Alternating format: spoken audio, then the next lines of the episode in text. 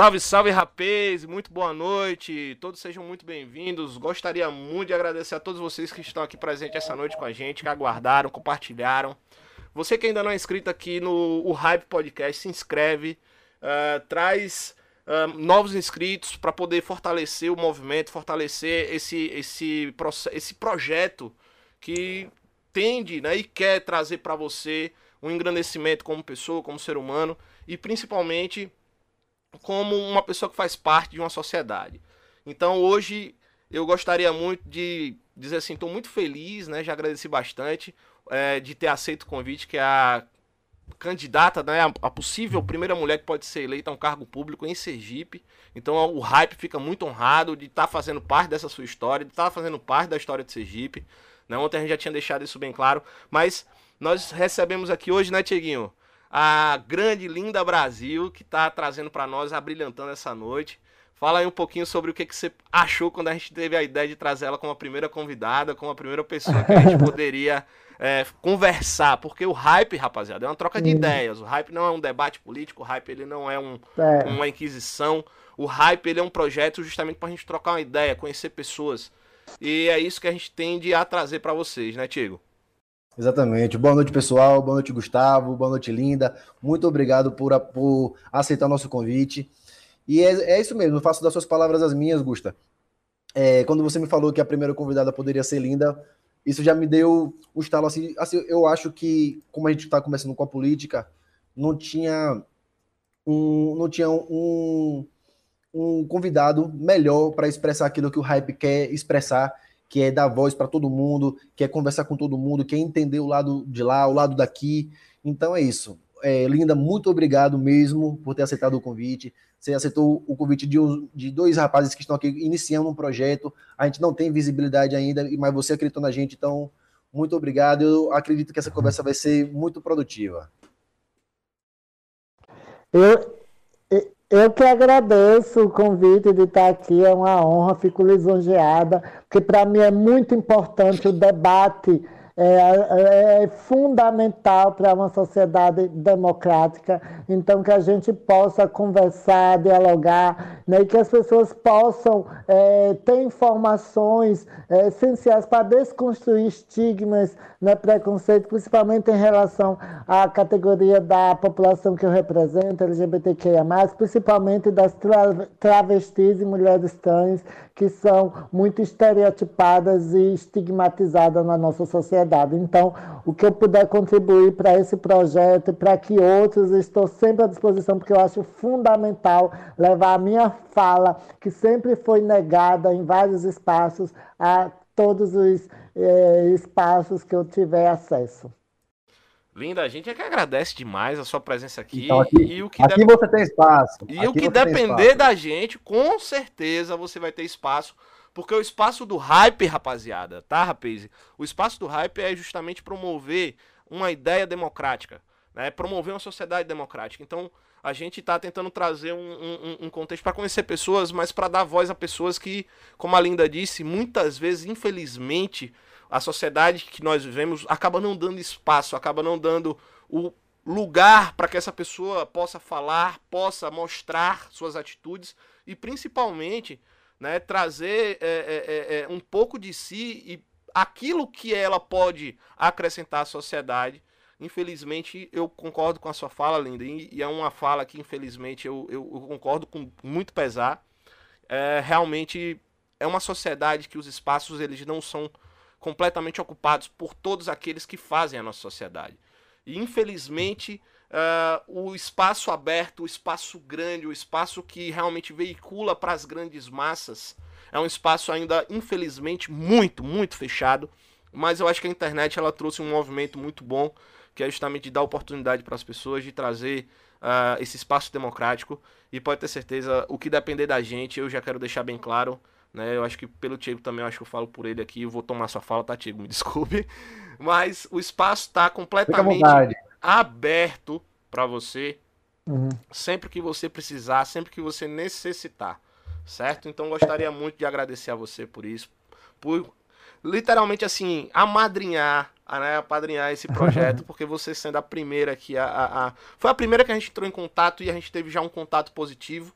E, caramba, foi fundamental, lindo, vou ser bem sincero, foi fundamental para que o hype ele realmente acontecesse. Porque se você não tivesse dito assim, brother, não sei, é, eu acho que teria sido menos motivador. Mas ele falou, vamos. Aí eu, caramba. Teria dado uma, uma murchada, né? É, mas ela falou, vamos. Aí eu olhei assim, eu. É. Caramba, aqui eu vou. Sabe? Então eu fico muito feliz. O espaço vai estar sempre aberto para você. É...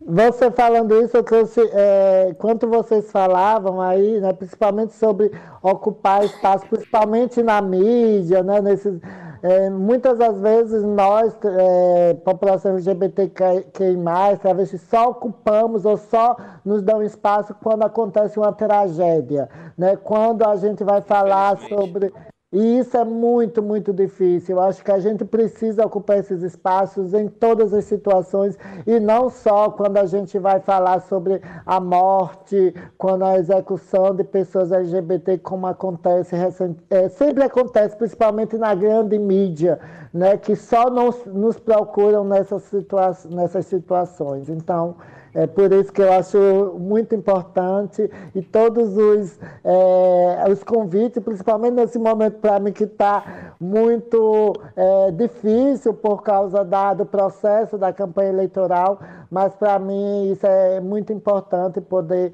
levar minha voz e poder levar algumas reflexões para que a gente possa contribuir né, é, para desconstruir estigmas, preconceitos enraizados na nossa sociedade.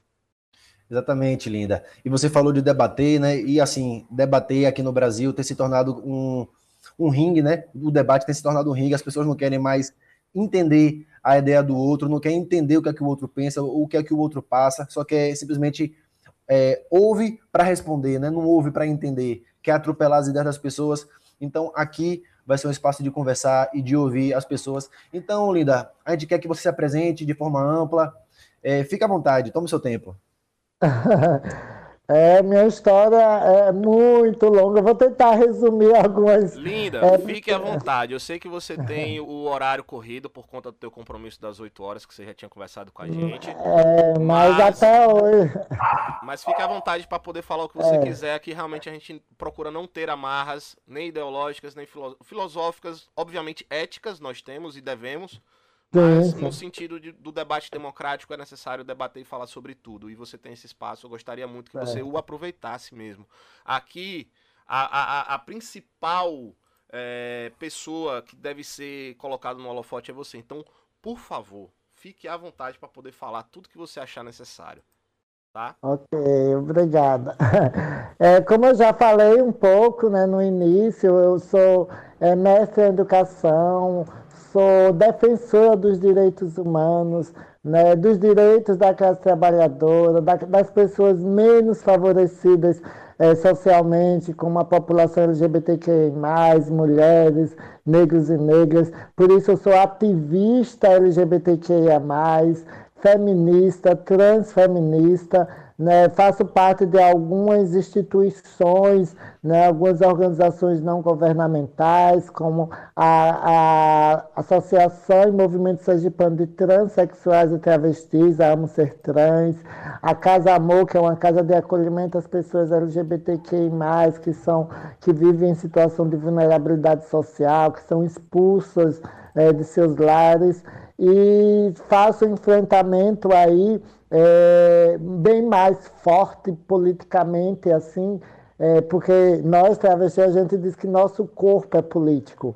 Né? É, só o fato da gente estar né, na, nas ruas, a gente já levanta uma bandeira, a gente, porque é, a gente não, não, pode se esconder, né? principalmente em um, em um país, né, que é o Brasil, que é o país que mais mata LGBTQIA+, 90% da população trans, principalmente das mulheres trans, travestis, e a grande maioria dessas mulheres trans e travestis é, são negras, estão compulsoriamente na prostituição.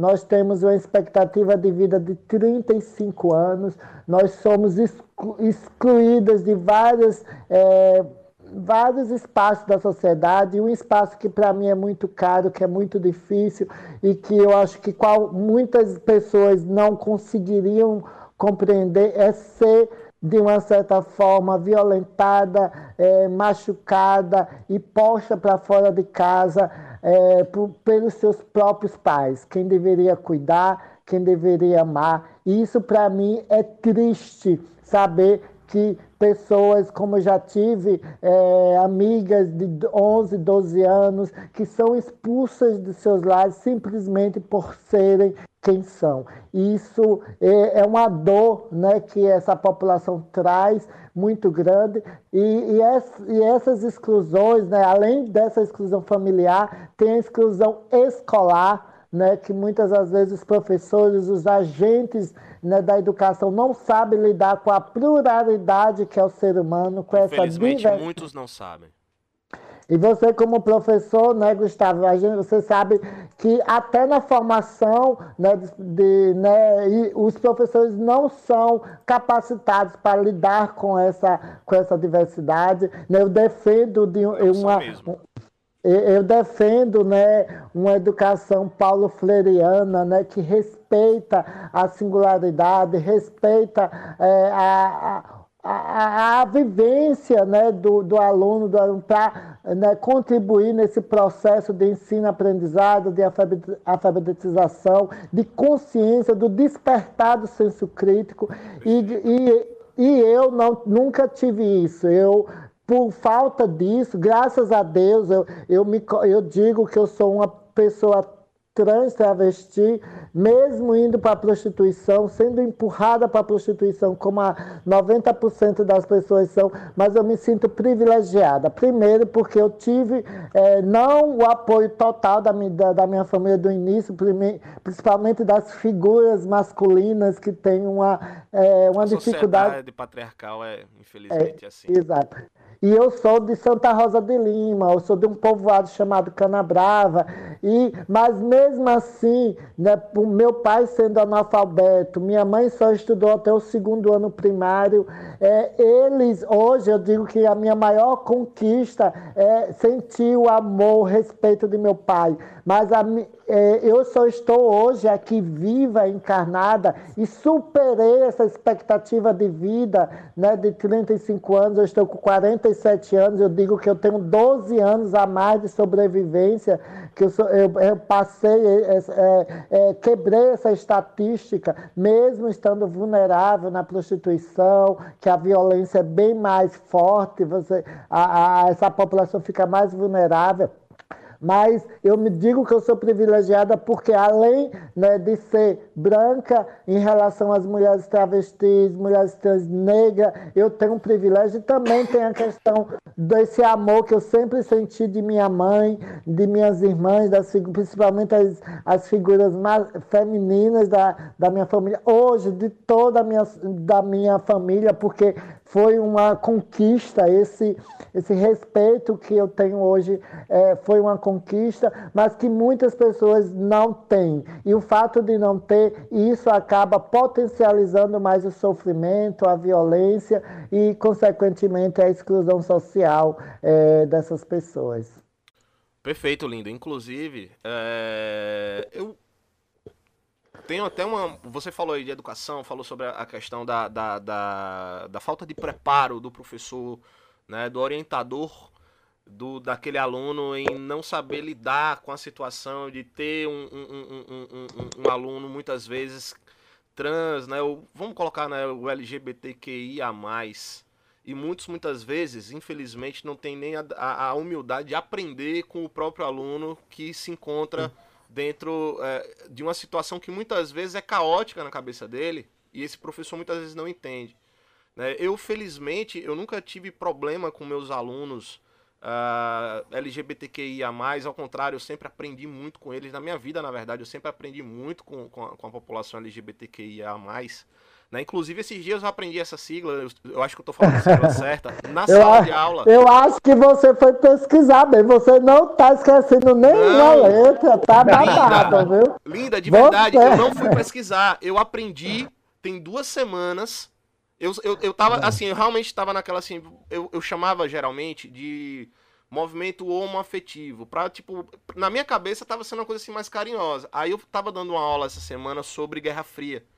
E aí eu tava falando sobre o processo do, dos direitos civis, do, do, do, do, do do movimento durante a década de 1960, 70, né, que é quando a gente tem esse processo, inclusive, sendo incorporado dentro do, da luta pelos direitos civis, tanto da mulher quanto também dos pretos, né, dos negros lá nos Estados Unidos.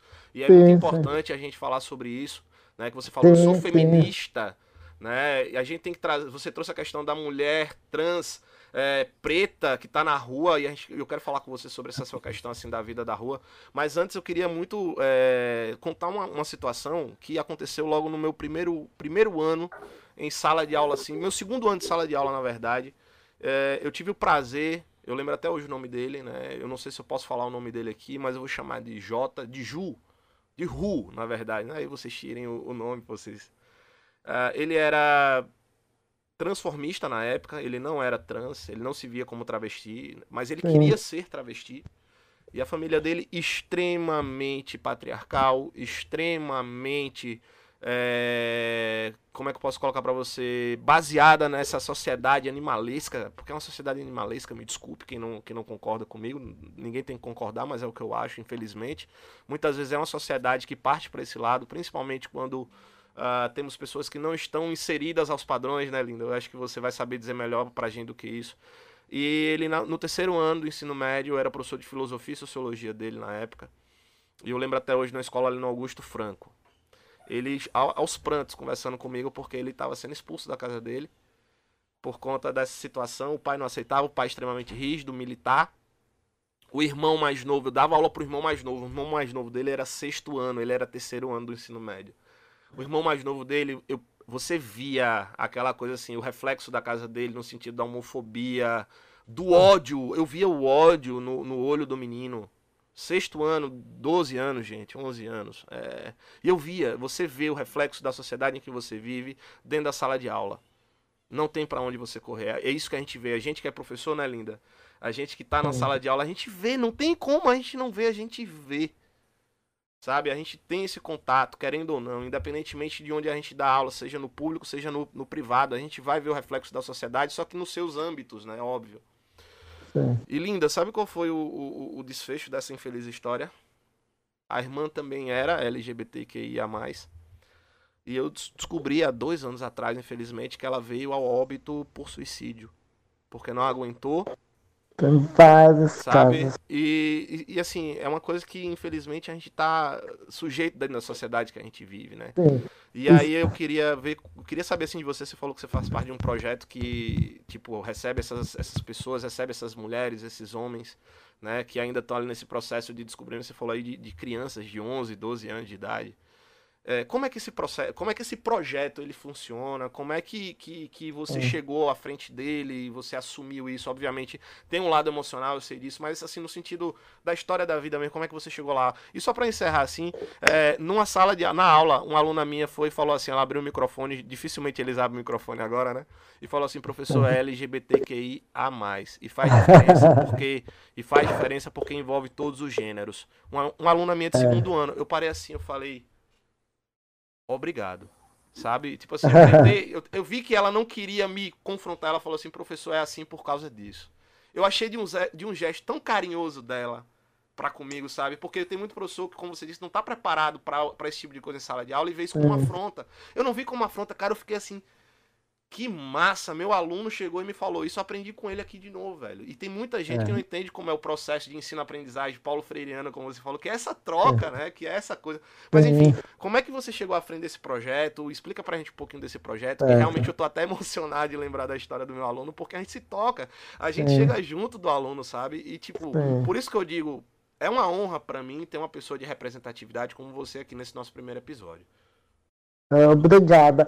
Você tocou em vários assuntos, mas tem um que para mim que eu até acabei esquecendo, né, de colocar os dados, é sobre a questão do suicídio dentro da população LGBTQIA+, que é muito forte e que é invisibilizado, que não é, não são notificados. Muita, muitas famílias acabam distorcendo o discurso né, para não se culpabilizar, para não culpar, é, para não assumir a responsabilidade, mas existe um índice muito grande ao potencial de uma pessoa trans, principalmente trans, porque a homossexualidade você pode até se esconder, negar, mas a transgeneridade está muito é, é, forte nas suas ações, de como você fala, de como você quer se expressar como pessoa, como homem, como mulher.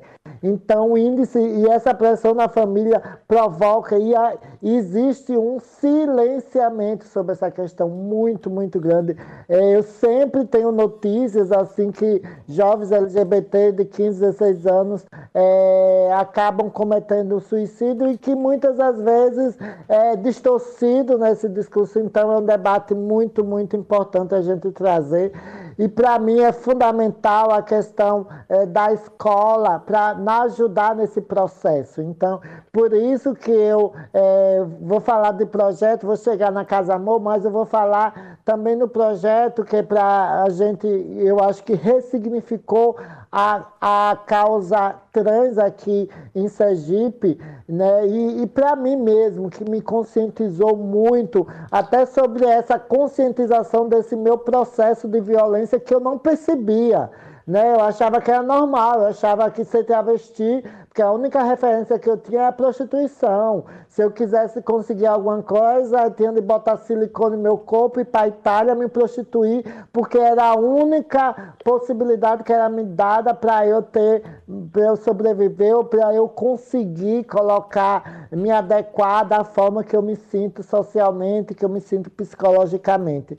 Então, é, foi a partir do meu ingresso na UF, né, depois de eu sair desse processo de de exclusão, de eu ir para a Itália, é, que voltei para o Brasil. Em 2013 eu entro na UFES e no primeiro dia de aula, é, Gustavo, eu tive, foi um despertar para mim que o professor, além da instituição ter me negado a usar o meu nome social, que hoje eu sou retificada é, no nome e no gênero, né, por causa de uma conquista de 2008 do STF, mas na época eu não era e a instituição, a Universidade Federal de Sergipe, se negou a usar meu nome social e, e, e me indicando que em cada, em cada semestre, uma média de sete a oito professores, eu fosse ao professor pedir que eles colocassem do lado para me chamar como eu sou, que eu já, já tenho uns 15 anos, que eu era Linda Brasil, que todo mundo me conheceu, eu achava que eu não ia ter problema com isso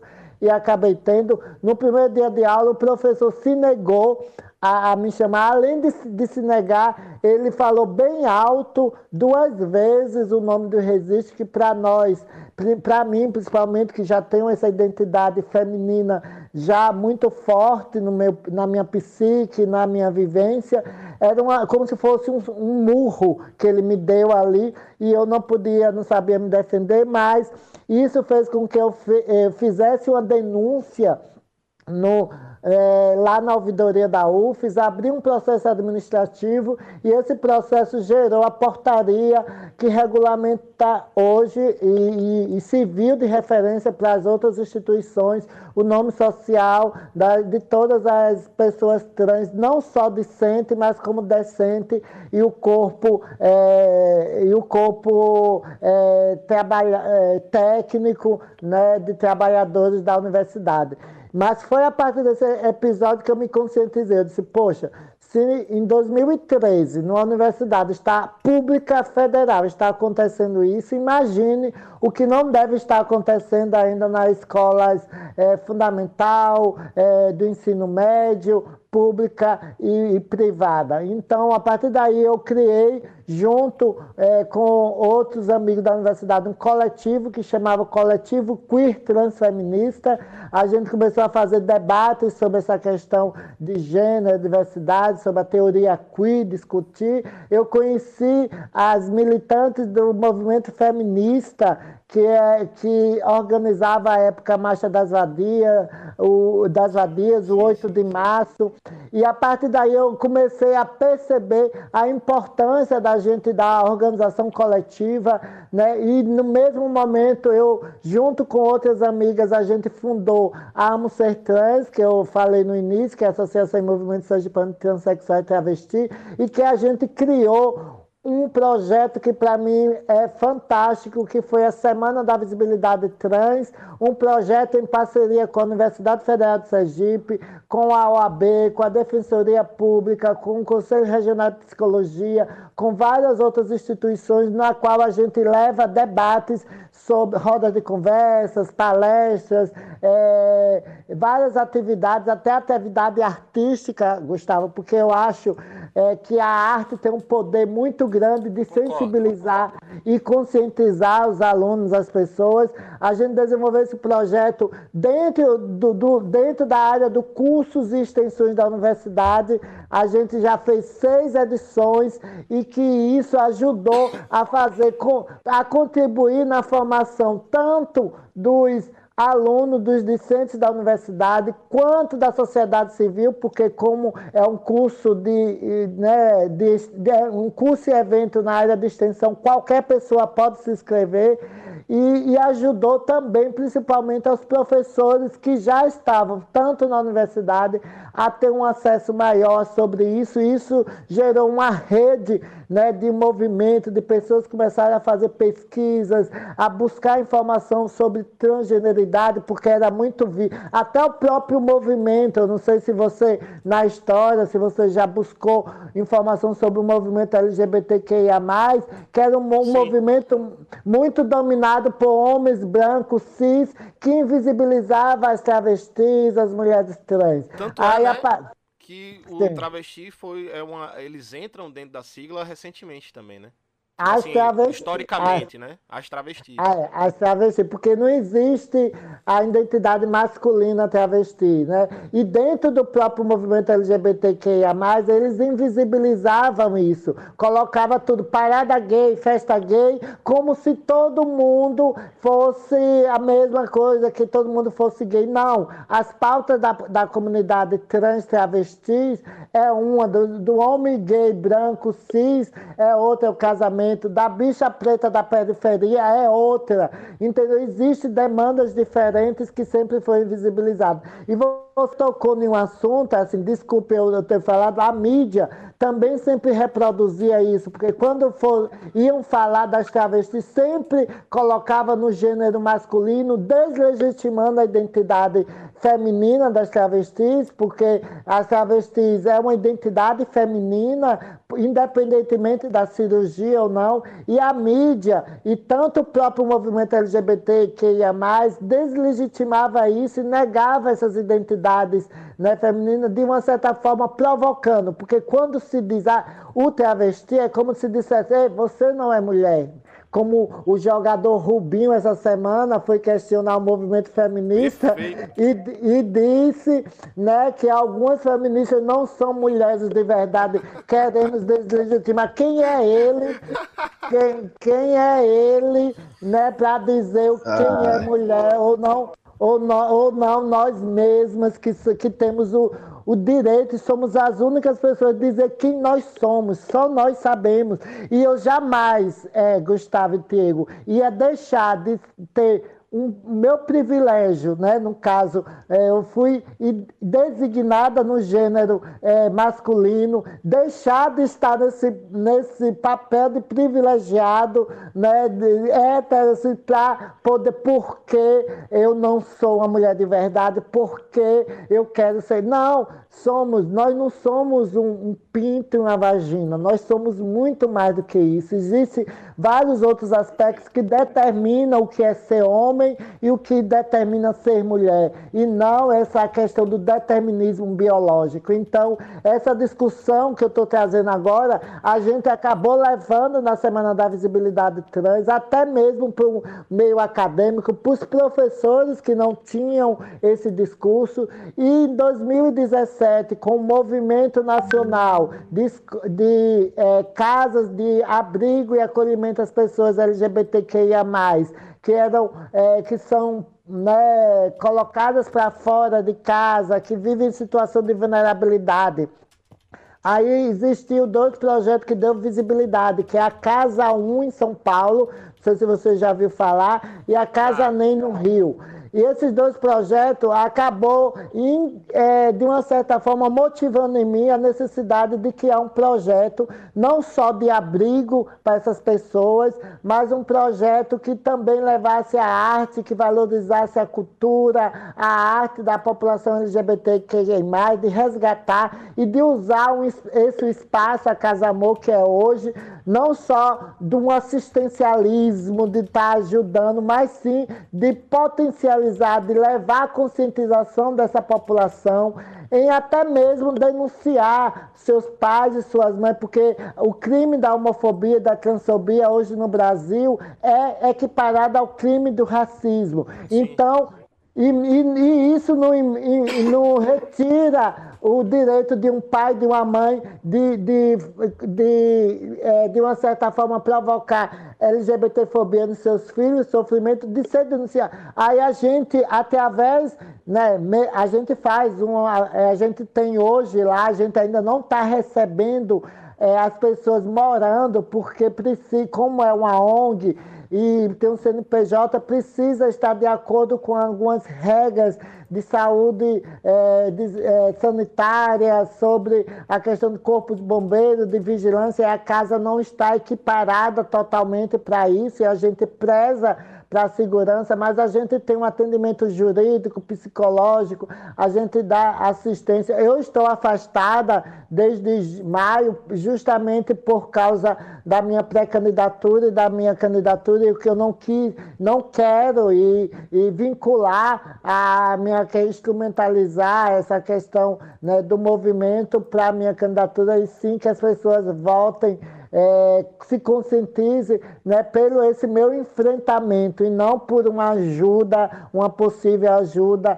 a uma pessoa LGBT, mas que sim, que as pessoas voltem de forma consciente em pessoas que têm coragem né, de é, transformar essa velha política, de denunciar, né, de, eu digo que é da gente é, dar uma tensionada né, nesse, nessa sistema política que reproduz aí é, uma forma de fazer política que vem desde a época das capitanias hereditárias, né? que é como se ainda a política é um hoje é um vestígio disso, né? são essas oligarquias políticas que quando não estão no poder colocam pessoas para ser subordinadas para tomar as decisões que realmente favoreçam essas oligarquias. Então, a gente está aí se colocando, né? a Casa Amor é um projeto que fala de amor, de acolhimento, de respeito, mas eu estou me colocando não por isso, por esse meu projeto, mas sim com essa sede, essa vontade de não só ocupar a Câmara Municipal, mas sim tensionar esse espaço, provocar transformações efetivas na política sergipana. Uh, tô, tentando aqui processar. Meu Deus, quanta coisa vocês falaram aqui. Massa eu demais, cara. Eu tô Não, eu em choque até agora com a, com a história do, do seu, da, da sua aluna também. E, Linda, que bom, que bom que você decidiu é, ingressar aqui na, na política. É, é, muito bom ter uma voz assim. E é, é importante frisar que é, a, a, sua candidatura ela não só é importante para a comunidade LGBTQIA+, aprendi isso agora, não sabia que tinha o A, eu tinha parado no I. É. é muito importante, é, é, é, é bom saber que é, a sua candidatura não é importante somente para as pessoas dessa comunidade, e sim para as pessoas que se importam com a justiça social, né, com os direitos humanos de, de, maneira geral. Então, assim, a gente não pode simplesmente pregar uma pecha em você, botar um, assim, um, um carimbo dizendo assim, ah, só pessoas LGBTQIA+, votam em Linda. Então, assim, se você tem uma preocupação social, se você tem essa consciência, Linda Brasil está aqui candidata a isso. Inclusive, Linda, eu acho que esse é o seu terceiro ou quarto pleito. Você pode me confirmar? Terceiro. Terceiro. Terceiro. É, é a segunda tentativa para vereadora e uma foi para deputada estadual, né? Exato, exato. Muito bem. Se eu não me engano, você teve uma quantidade de votos é, suficiente para ser eleita, mas por, acho que foi pela questão do problema de legenda. Legenda, exato. O que me dá um, um ódio, esse negócio de legenda, que eu não entendo como é que uma pessoa que teve realmente mais votos bom, enfim. É.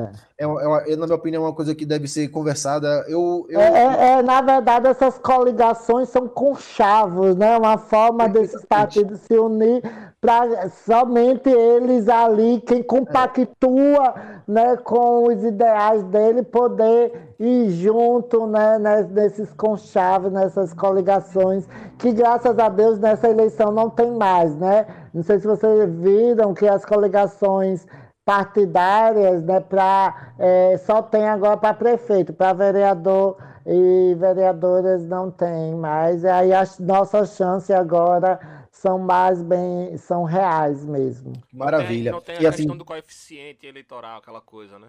Exato. É, é. perfeitamente. Aí em 2016 você teve cerca de 2.300 votos, não foi isso? Foi, exato. E aí, e aí depois você tentou para deputado estadual não foi? Sim, sim, em 2018. Conseguiu quantos? 10 mil votos? 10 mil... Foi 10.107 no Sergipe todo. E uma coisa que eu sempre coloco, e para mim ficou muito simbólico, mesmo em alguns municípios que eu nem fui, nunca conheci, não conhecia ninguém, é que eu fui votado em todos os 75 municípios. Para é, mim foi muito. E só em Aracaju, né, de 2.508 que eu tive em 2016, em 2018 foi 6.555. Aí eu acho que, por isso que dessa vez eu estou muito confiante, empolgada aí, de que, que pelo menos a metade desse de 2018 votar em mim aí, provavelmente a gente está, esteja aí ocupando. E uma, uma marca de 10 mil votos para deputado estadual é uma marca importante, é uma marca muito boa. Sim, sim. E voltando aqui para a pauta política, eu vi que você faz parte de uma agenda Marielle Franco, não é isso? Sim, sim. Eu gostaria, por favor, que a senhora falasse um pouco mais sobre essa agenda. Senhora não, você, por favor. Você. ah, então, linda, eu Também... gostaria que você, linda, falasse aqui um pouco mais sobre essa agenda.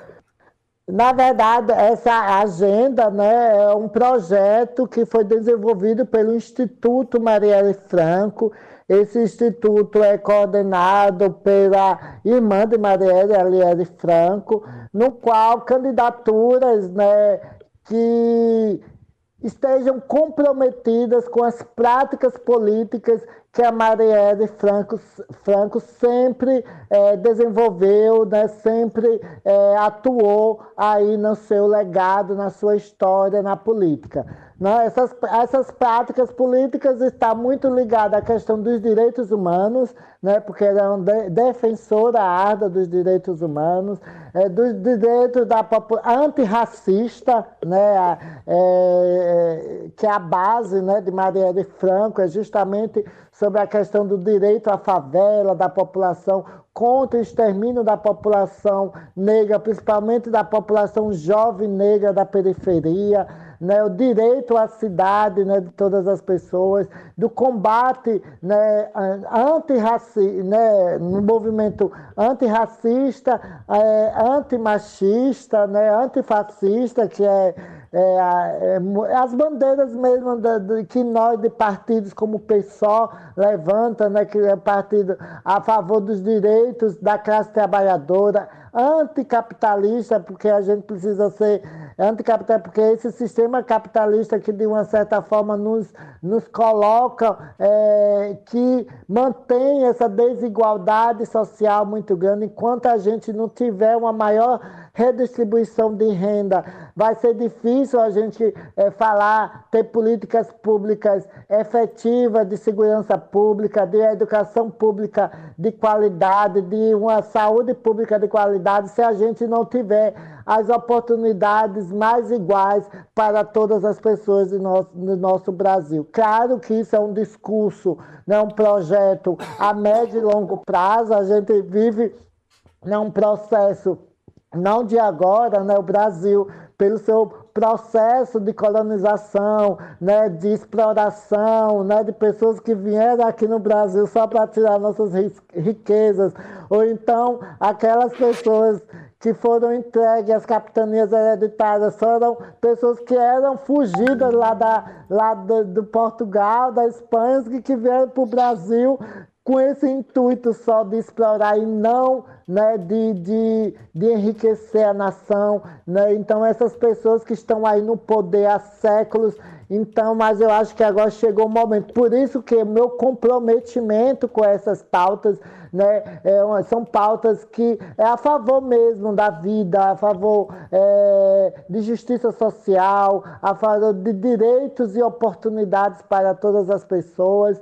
E, e, a minha base, por fato de eu ser mestre em educação, é justamente é, levar, é, focar na educação, porque para mim é, é, é, a, é, é, a, questão base né, da, da, da, da questão de violência, não só contra a mulher, né, LGBT contra a criança, é a falta desses debates na sociedade e o despertar, e o despertar do senso crítico né, dos jovens, dos alunos nas escolas. Isso gera uma, uma, uma maior conscientização, até mesmo para a gente viver numa democracia real, porque a gente não vive numa democracia real em que né, eu estou competindo aí com pessoas que podem investir milhões em sua candidatura, não existem limites, podem receber milhões, não podem mais de empresas, mas os donos das empresas, das grandes corporações podem doar. Então o é legal. Tá aí também, né? O fundão, né? Que muitos tiram Sim. aí milhões, né, para campanha. É, exato, e ainda é distribuído se fosse todos iguais, né? Todos os candidatos tivessem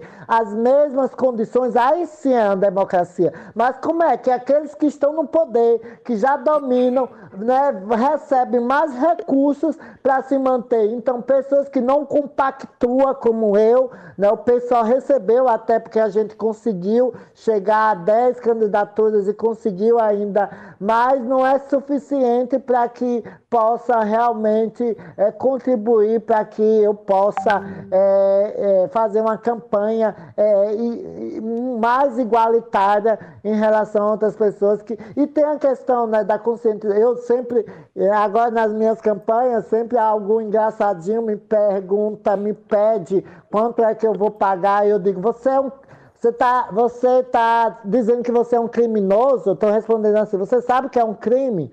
Você tá, além de você ser um criminoso, você está dizendo que eu sou uma criminosa, porque você sabe, né, que vender e comprar voto é um crime. Então, você está sendo criminoso e está ainda querendo que eu seja um criminoso igual a você. Eu estou usando esse artifício para ver se as pessoas valorizam o voto e não vejam como uma moeda de troca, né? Que é isso que esse sistema que está aí no poder faz com que é, eles pensem que as pessoas pensem que é isso, que voto é isso, né?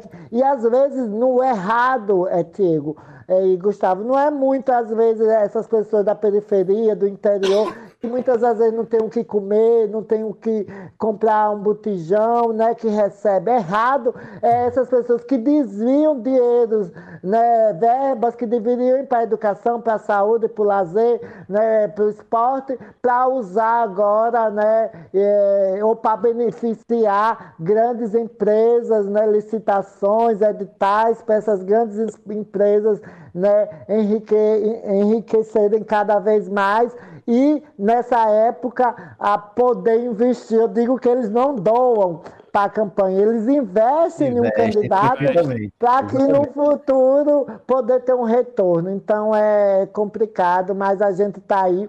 Não só eu aqui em Aracaju, existem várias outras candidaturas que têm esse ideal, mas no Brasil hoje mesmo estava com a live com as mulheres é, Vote né, o projeto Vote Neras, que foi organizado pelo Levante de Mulheres contra Bolsonaro, né, que é que foi junto com as jornalistas livres foram elas que é, fizeram ele não, tal. Você é, saiu e... também no Quebrando o Tabu, não foi? Como, como indicação de votos pelo Brasil, de, de, de, sim, de representatividade, sim. né? Da mídia, mídia ninja, mídia tal. Ninja, isso, né? Isso. Mídia ninja foi. Então isso é, é muito importante né, saber que minha candidatura, não eu, porque eu estou aqui representando uma coletividade, eu não, não é, eu estou colocando meu nome, mas é com compromisso né, com essas bandeiras, não só há uma candidatura LGBTQIA, mas sim que eu tenha consciência sobre todas é, sobre essas questões né, em relação à saúde, à educação, meio ambiente, é, segurança pública, e, e eu espero poder, né, se dessa vez foi efetivada, aí a gente sair vencedora, da vencedores nesse processo, que eu realmente possa é, fazer o meu melhor, né? e que não seja só uma mulher, um LGBT que esteja ali, mas algo que provoque algumas transformações. E eu é, sinto feliz porque eu estou sendo é, rodeada assim de várias pessoas que acreditam nesse projeto e que estão me estimulando, dando força e que eu sei que podem contribuir, porque vai ser complicado. Eu tenho medo até da minha vida física, porque eu tenho muito eu sou muito parecida com Marielle, assim, de vai, eu vejo, eu vejo umas lives dela, assim, uns vídeos dela, assim, meu Deus, mas aqui pelo menos aqui a gente não tem a, a milícia que tem lá no Rio, mas, mas, mas pode ter, né, Gustavo, que eu acho que é perigoso quão é esse fundamentalismo religioso dogmático que é recheado de muito ódio, né? E isso é muito perigoso também. Mas eu estou aí, eu disse, eu já enfrentei várias coisas, já enfrentei muita coisa, eu vou enfrentar esse conservadorismo reacionário aí que quer, que quer apagar nossas vozes, que quer nos silenciar. Perfeito, linda. E é aquela coisa, né? A gente vive. É, é, é um, essa, esse reacionarismo, né? Vamos chamar assim, não sei, esses reaças, né? Que a gente vê hoje, eles são um reflexo dessa sociedade que a gente vive, né? E você chamou a atenção para uma coisa que, ah, aqui em Sergipe nós não temos milícias. Que nós saibamos ainda não temos. Mas, infelizmente, na história política do estado de Sergipe, nós já tivemos aí vários atentados contra políticos importantes, contra políticos menores em cidades menores do interior, aqui na, na capital também. Então, isso, claro, é uma, é uma, é uma realidade né? Eu ainda quero muito, eu quero questionar a você sobre a, determinadas coisas, mas tem uma coisa que eu tava lendo no teu plano que me chamou muita atenção. Na verdade, duas coisas do teu plano, do, da, das tuas propostas, do teu plano de propostas, mas que me chamaram duas coisas que assim, eu vou fazer uma pergunta só, porque elas meio que vão se, se encaixar. Eu vi duas coisas interessantes no seu plano, de, nas suas propostas. Primeira coisa interessante que eu vi foi a questão da da segurança pública, como você falou, aproveitando o stage falando aqui de segurança, de, de, ameaças e tudo mais. E eu vi que tu falou sobre a questão ali no teu plano, uh, sobre a questão do ensino dos direitos humanos a, a, aos trabalhadores da segurança pública, para que eles aprendessem Sim. a tratar a população, além, é claro, da questão da iluminação pública, que eu acho que tem a ver mais com o seu passado em relação, por exemplo, da como é que eu posso colocar para você? De quando você, né, você mesmo disse, quando você foi para a rua, né, que você Sim, foi, sim. foi buscar a vida de, de, de, uma forma que você pudesse sobreviver. Creio que também seja nesse sentido, porque eu, é, todo mundo em Aracaju sabe onde é que geralmente a, a, as, tran, as trans e as travestis elas batem o ponto sim. ali na rua da frente e realmente ali é muito escuro, né? Muito escuro, né? Uh, e a outra coisa foi a questão assim da dos ambulatórios específicos para as pessoas trans, travestis, né, LGBTQI e a mais. E aí a minha pergunta é sobre a, é sobre a seguinte situação, né? A minha indagação é o seguinte: é, como é que você pensa esse processo de formação? Você como professora, você como mestre em educação, né? Que é bom a gente enfatizar isso, uma mulher trans, travesti, mestre em educação, extremamente competente na sua área, tá, gente? É, antes da gente, até da gente, eu não conhecia, mas pô, escutei falar do, do, teu, como eu até falei, quando a gente estava conversando antes, né, do teu projeto, é, na, seus projetos na UFES, né? Eu ouvi falar muito bem sobre isso. E como é que você pensa esse processo assim de, de, de, de formação da, desses trabalhadores da segurança pública e também da saúde porque a gente sabe que o trabalhador da saúde, ele, infelizmente, às vezes, por vários motivos, acaba negligenciando o atendimento à população LGBTQI, e principalmente a população travesti, né, de, de uma forma de uma forma acho, mais específica também, porque como você disse, o estereótipo em cima da travesti é trocentas vezes maior do que de uma de uma lésbica, de uma bi, Sim, sim. Inclusive, no final tem até uma pergunta aqui para você, viu, galera? Aproveitando aqui, Linda, desculpa antes de você responder, mas eu gostaria muito de chamar a atenção da galera aqui que eu tô colocando, a gente tá colocando no chat aqui um link onde você pode enviar uma pergunta diretamente para Linda, aqui no finalzinho aqui, Linda, faltando assim uns 10 minutinhos, a gente vai fazer essas perguntas para você que o pessoal tá mandando. Então, se você quer mandar uma pergunta para Linda, falar, fazer algum comentário, manda lá pra gente, né, é, nesse link do WhatsApp, você vai mandar uma mensagem pra gente, você vai conseguir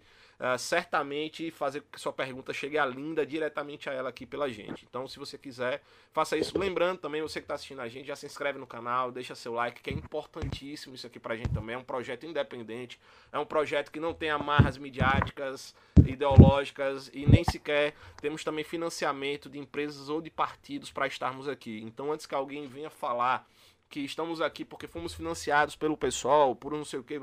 Não temos nenhum tipo de financiamento político.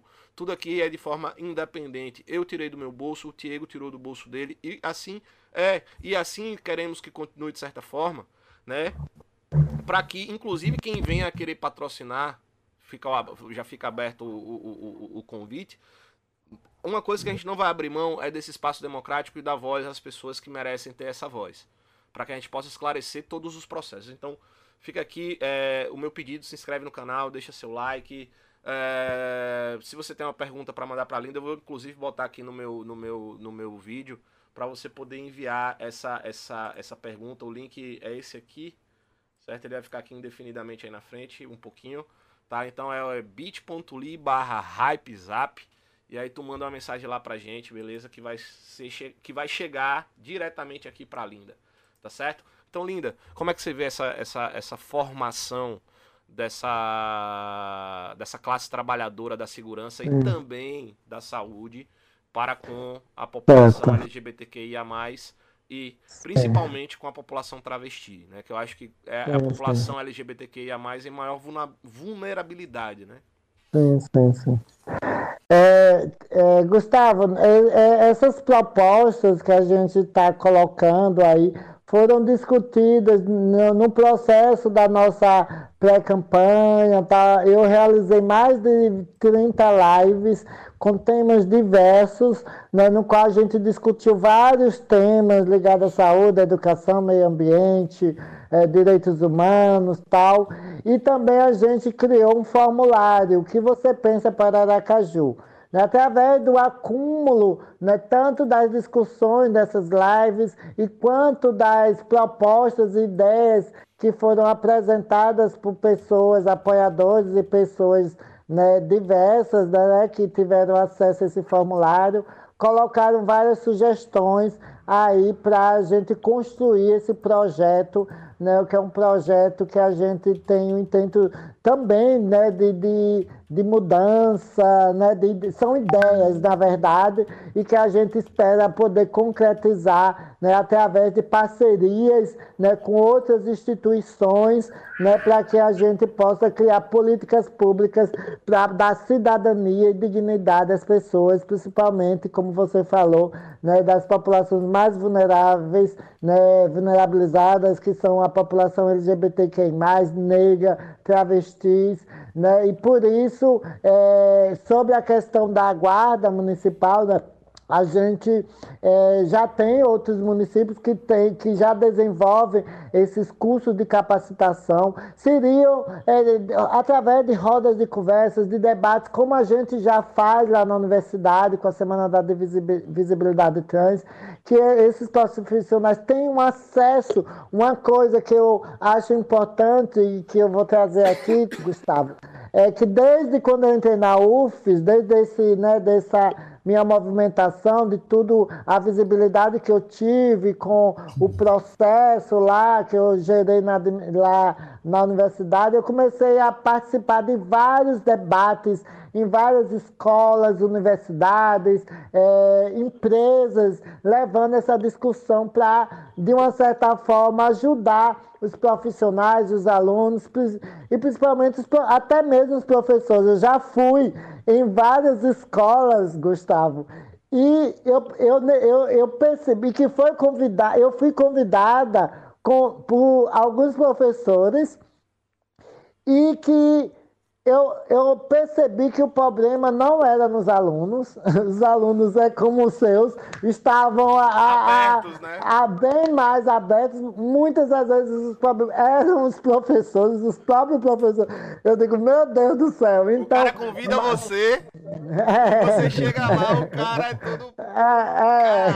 Aí eu disse, poxa, era... então, mas isso tem a ver justamente por uma falta de carência. A gente não tem nos cursos né, de, de, de, licenciatura, nenhum curso tem falando. O único curso na Universidade Federal de Sergipe que tem falando sobre corpo, gênero e sexualidade é de biologia, para você ver, porque biologia trata diretamente um pouco sobre a questão de corpo tal.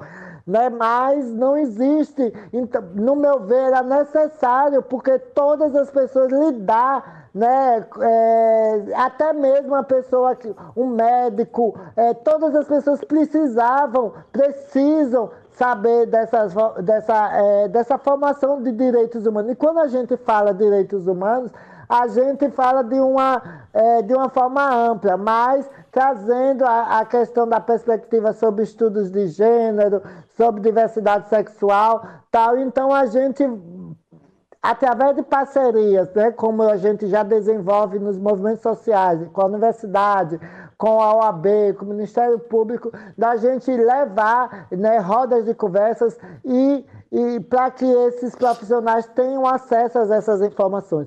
E além disso, trazer nós, levar as travestis para eles conhecerem, porque a sociedade. O que eu sempre, além disso, né, desse feedback que eu acabei é, percebendo que os professores, é, muitas das vezes o corpo docente, os gestores das escolas precisavam mais. Uma coisa que eu percebi que só o fato dessas pessoas, dos alunos, ter acesso a uma travesti, conversar com uma travesti, mesmo que eles não entendam o conteúdo né, do que eu estava ali falando sobre teoria queer, identidade de gênero, que é orientação sexual, né? Que orientação sexual tem a ver com desejo, identidade de gênero tem a ver com como eu me identifico. Mesmo eu percebendo que eles não entendiam mesmo o conceito né, de, de, dessas denominações, de, dessas palavras, desses mas só o fato deles terem acesso à minha pessoa, então outros se vestir, isso já ajudava muito na desconstrução desses estigmas e estereótipos. Então, é, é levar essas pessoas, para essas pessoas né, que não né, cursos né, ali né, realizados daquela forma encaixotado, em caixinha, mas que leve essas pessoas e que a realidade, e trazendo aí a teoria, né, a doutrina de Paulo Freire, né, que é trazer a realidade, nesse, nesse caso, das pessoas que eles vão é, lidar, né, que os agentes né, de polícia para que é, eles tendo acesso com essas pessoas eles possam é, se conscientizar e melhor lidar com essa pluralidade de pessoas.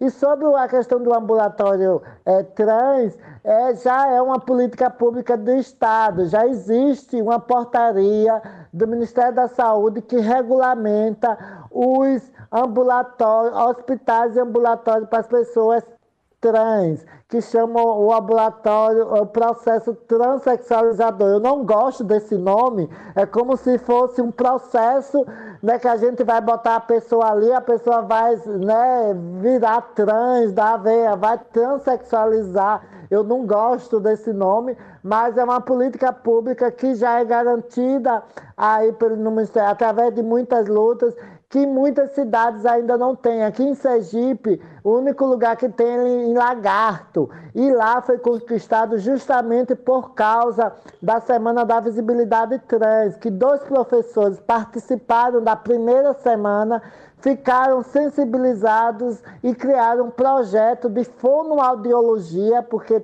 muitas pessoas trans têm muita é, disforia sobre a questão da voz então a gente criou esses dois professores sensibilizados ao participar da primeira semana da visibilidade trans que a gente realizou em 2015, desenvolver esse projeto de fonoaudiologia que acabou se estendendo para várias outras áreas de saúde. Né? E, e, acabou sendo criado o ambulatório trans lá na cidade de Lagarto. E aqui em Aracaju, que concentra o maior número dessa população de travestis, homens trans e mulheres trans, a gente não tem esse atendimento e muitas pessoas trans fazem a automedicação. E o fato de fazer essa automedicação corre várias é, situações é, de, a, a, de, de, risco de saúde mesmo para essa população. Então é muito importante essa implantação, claro, com profissionais que tenham, porque como eles não têm essa formação na categoria de profissionais de profissionais que estejam capacitados com essa, né, com essa população, né? E a gente a, a, vai, vai ver formas né, de ver especialização desse, desses profissionais para tratar, para atender né, com humanidade a população LGBTQ, a população trans, no caso aí. Muito bom, Linda. E assim, em relação a. Vamos falar da nossa realidade local, né? Em relação à aceitação do público é, de Aracaju, de Sergipe em geral, mas falando mais diretamente de Aracaju, é, para com pessoas transexuais, você acha que, assim, é, você teve 10 mil votos né, para deputado estadual, então você considera que é, o pessoal de Aracaju está mais aberto, que existe assim, uma predisposição a aceitar esse, essa nova política, a aceitar essa diversidade? Você, você acredita nisso? É, é tá, tá, tá acontecendo, Tiago, um movimento é, nacional aí de pessoas trans a ocuparem alguns espaços, né? Na, eu na academia, algumas pessoas na, na, na música, né? na, na, na TV, né? É, e na política, a gente em 2018 é, um, é, elegemos né, uma primeira travesti, é, que era Camarunguinho, lá na Assembleia Legislativa né, de São Paulo, e uma co-deputada que é a Robionce Lima, que ela fez parte de uma mandata coletiva, que é um projeto né, é, do PSOL, que existe vários mandatos, que é uma pessoa que dá o nome, mas quem compõe as decisões, tudo é um coletivo de pessoas e até a Robionce. E aqui em Sergipe, é, não é que é melhor, eu acho que é um processo muito, existe essa questão, o fato, é, a questão é assim, você pode ser travesti, você pode, mas que você aceite a hétero, mas quando você questiona esse sistema hétero cis eh, normativo, você já é vista como radical, como você quer estruturar. Existe essa hipocrisia, a mesma coisa que diz, ah, eu aceito o gay fora da, né, da família, né, o vizinho, tudo, mas quando é dentro de casa, aí a coisa é o é, bicho pega, né? É, situa... E aqui é assim, ah, eu aceito cabeleireiro fechoso, fashion, que deixa as madames lindas. Mas, né, respeitar aquela travesti, aquela mulher trans, da forma que ela se sente socialmente, vai, vai de encontro aos seus princípios religiosos, porque não foi. É, sabe? E até meio então... que parece que ofende a própria masculinidade da pessoa ela é... conversar abertamente, ou até mesmo empregar para um cargo assim de importância na sua empresa, as pessoas sim, é, é complicado. Sim, existe muita hipocrisia aqui ainda, né? E, mas isso também, Tego e Gustavo, é, é, justamente por falta mesmo de conhecimento, assim, sabe? Como eu trouxe o exemplo do meu pai, né? Eu, que eu digo que é a maior conquista, e ele já teve é, ações muito negativas a respeito da minha a minha questão, né, inicialmente, né, quando é, ainda não afirmava socialmente como uma mulher trans, né, sobre a orientação sexual, sobre identidade de gênero. E hoje eu vejo que meu pai é o maior amor, o maior carinho, o maior respeito comigo, é porque aquela ação anterior é porque não tinha conhecimento, não sabia. A única referência que tinha é que LGBT é uma aberração, é uma abominação, é uma coisa do diabo, né? É, não é filho de Deus. É esse discurso todo que faz com que muitas pessoas não consigam é, compreender, mas a gente está em um processo né, muito importante de levar né, a essas falas, dessas discussões e aquelas pessoas que estão abertas mesmo, aquelas pessoas que realmente têm um coração, né, que estão mesmo com os princípios religiosos, porque eu não falei, além disso tudo, é, Gustavo, eu não falei da minha apresentação, eu sou eu, eu faço parte do Instituto Salto Quântico, que é uma escola espiritual cristã que é que é, é, liderada por Benjamin Teixeira de Aguiar, eu faço parte há 20 anos. Conheço eu sou uma... dele, uma das sobrinhas dele. Eu sou uma cristã, acredito em um Cristo Jesus que é amor incondicional, que não vai me julgar jamais por minha identidade de gênero ou uma orientação sexual, né? E, e eles não nos julgam, nos punem, né? Nós que nos punimos, né? A gente que se, se não existe essa punição. A gente que se errou, né? E o erro não está muito em relação a nós, né? Mas sim ao outro, né? Como a gente se comporta em relação ao outro, às pessoas.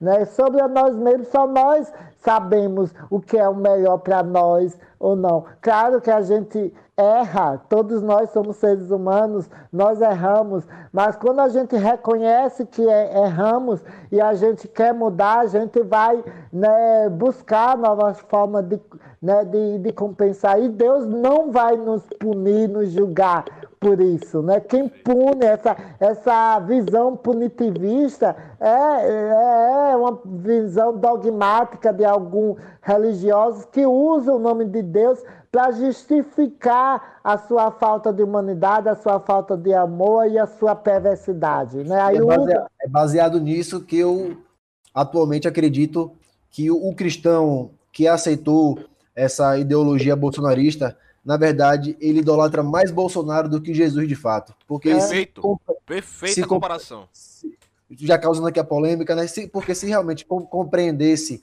né, o evangelho, se realmente compreendesse a mensagem de Deus, de Jesus, aceitaria as pessoas, amariam as pessoas em sua diversidade, em sua, plural, em sua pluralidade, em sua subjetividade.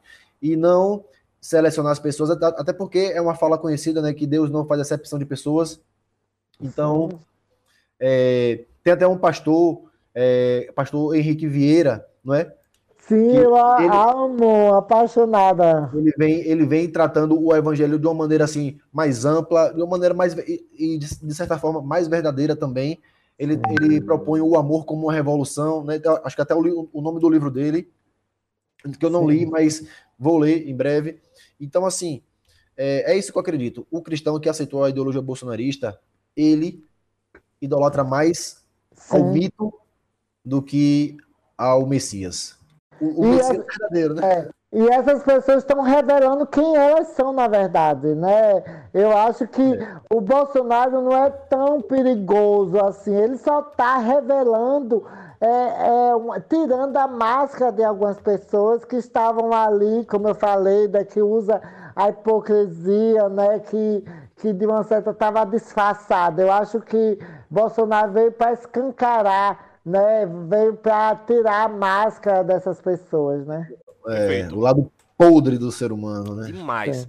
Linda, é, eu queria muito fazer uma pergunta para você, né? Você falou aí sobre a questão do, do, do, do, teu pai, da não aceitação dele, pela questão de hoje isso ser um orgulho na tua vida e tal. Obviamente você fica à vontade se você não quiser responder, mas é, era uma coisa que eu realmente não sabia, mas o que te levou a, a, a, a, obviamente a sobrevivência, né? Mas aí pra rua, como é que você entrou, entrou na, na, nessa vida? Como é que você saiu dela? Como é que você chegou nessa trajetória política tão linda? Desculpa aí, parafraseando com o seu nome. Né, uma, tra uma trajetória que o Tiago relembrou aí, você já se tentou, já tentou se eleger a outros cargos, inclusive cargos estaduais, você recebeu votos em cidades que você nem foi, sabe? E como é que você, tipo assim, como, como, como, como diria o próprio Mano Brown, né? Tipo, da, da, vou fazer assim, ao contrário, né? Do, da lama ao luxo. Como é que, como é que foi isso na sua vida? Assim, se você puder nos contar, acho que seria muito engrandecedor saber, na é. verdade.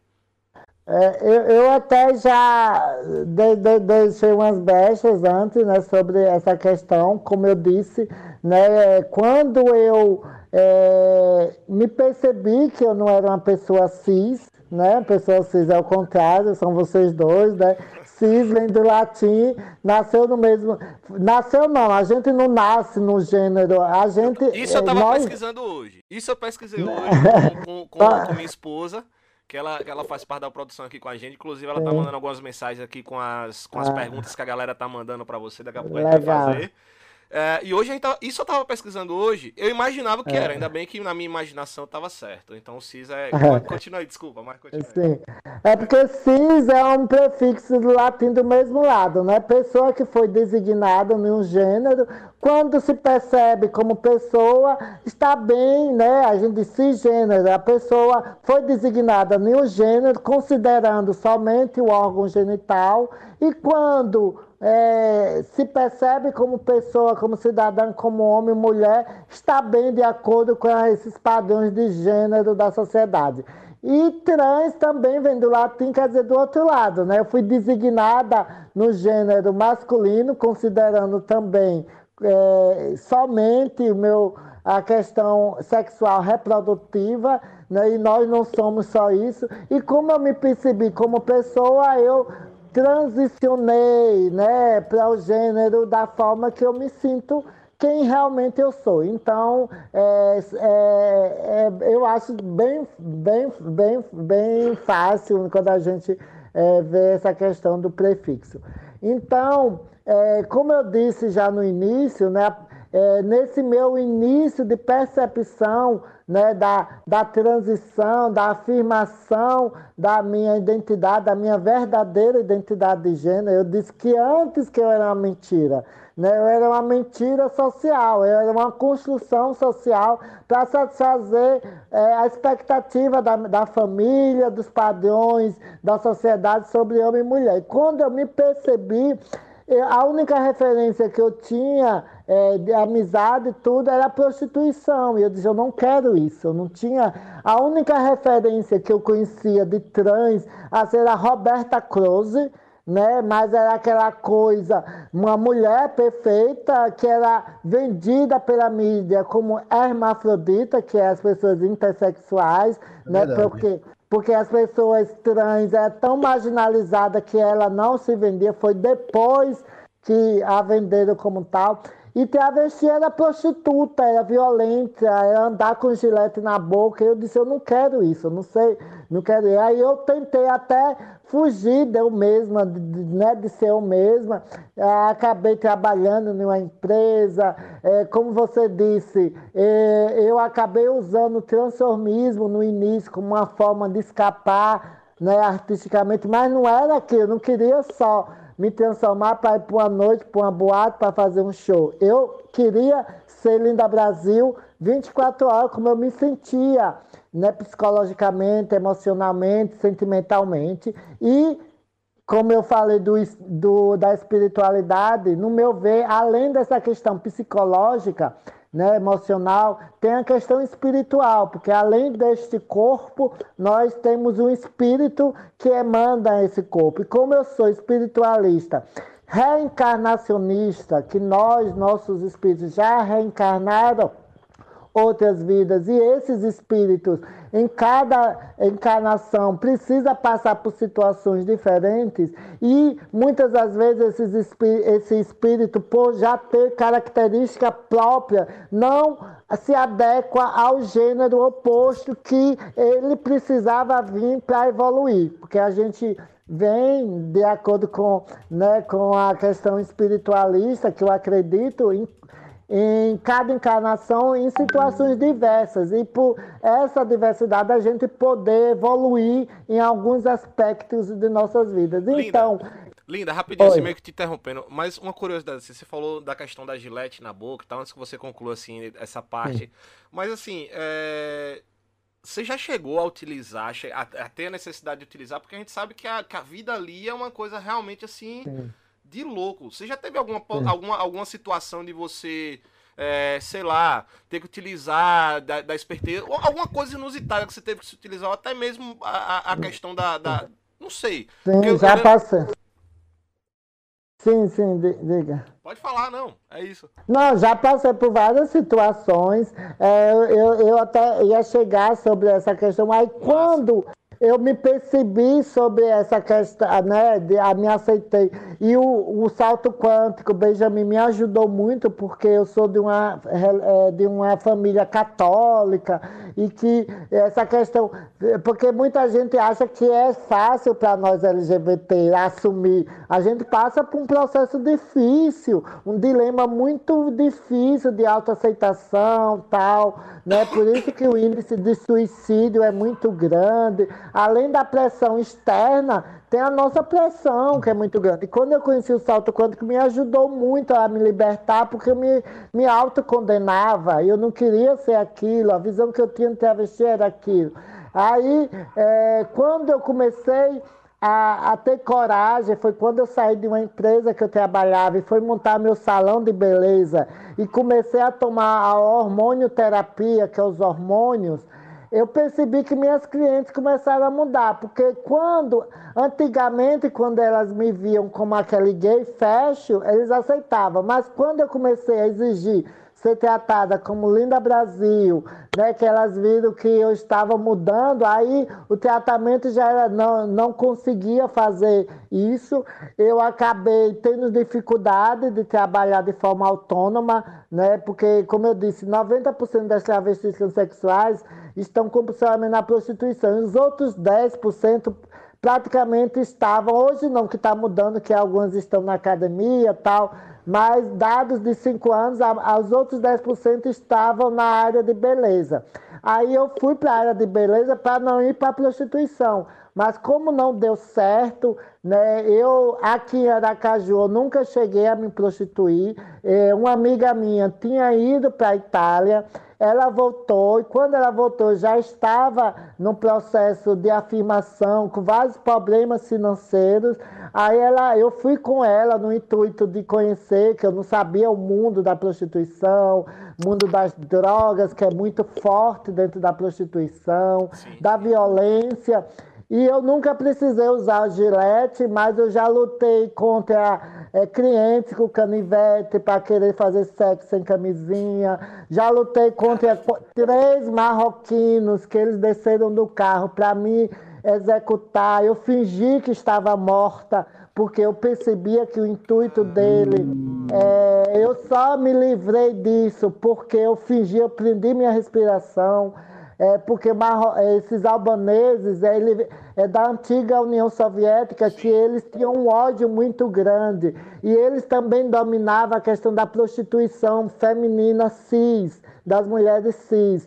E nós, de uma certa forma, concorríamos um pouco e eles, de alguma forma, faziam isso para nos intimidar, para a gente sair do local tal e várias situações assim de risco de vida. Por isso que eu estou trabalhando para que outras meninas como eu não precisem passar por isso e que possam perder sua vida como eu quase perdi. Eu digo que ali eu renasci. É, a partir dali que eu me conscientizei de que eu não queria mais, aqui terminei o tempo que eu estava lá para comprar a casa, que é a casa que é hoje a Casa Amor, que é o projeto que foi fruto dessa prostituição, de, desse tempo que eu tenho. Esse apartamento que eu moro hoje também tem um lado positivo, porque hoje o que eu tenho é tudo que foi desses cinco anos. Eu fui para a Itália em 2003, voltei em 2008. Tudo que eu tenho, até o meu carrinho que eu chamo Linda Móvel, que é um Palio 2001,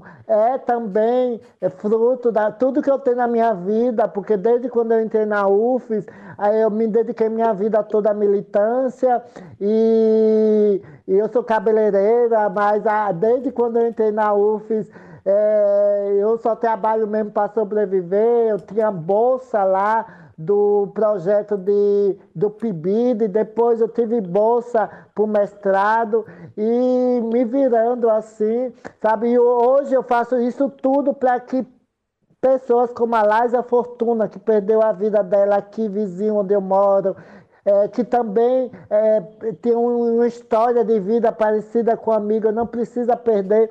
E que as pessoas que quiserem ir para a prostituição vão por opção e não por falta de oportunidade, não por, por a, o fato de achar que aquilo seria a única forma de sobrevivência para você conseguir algo como eu fui, porque eu fui Pra, porque é desespero. Minhas amigas diziam: ah, não, travesti é isso, tem de botar silicone industrial. Eu acabei chegando a botar silicone industrial, 5 litros de, de, silicone industrial, é, que é esse silicone que é usado em turbina de avião.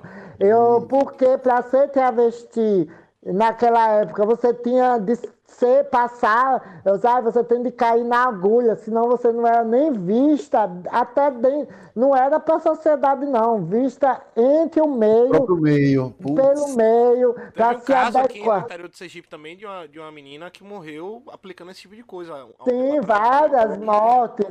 Por causa disso, eu não tinha essa consciência que eu tenho hoje, sabe? É, ah, você se arrepende? Não, porque isso tudo serviu para construir quem sou eu hoje, entendeu? Eu não faria hoje, com certeza, mas também isso serviu para que hoje eu esteja aqui. Graças a Deus eu sobrevivi a essas violências, aí acabei saindo. Outra questão muito grande são as drogas. Eu, nesse período de cinco anos que eu tive lá, eu conheci várias meninas que eram daqui, de, de Aracaju, de outros estados, que estavam lá há mais de 20 anos sem documento, indigente, envolvidas com drogas, que perdeu todos os vínculos com a família, que tem um ódio do Brasil porque sofreu e que não querem mais, que morrem lá de overdose e que não são não enterradas, são enterradas como indigente. É um número assim muito grande e eu quero contribuir para que essas meninas não precisem sair do seu país, perder o vínculo da sua família,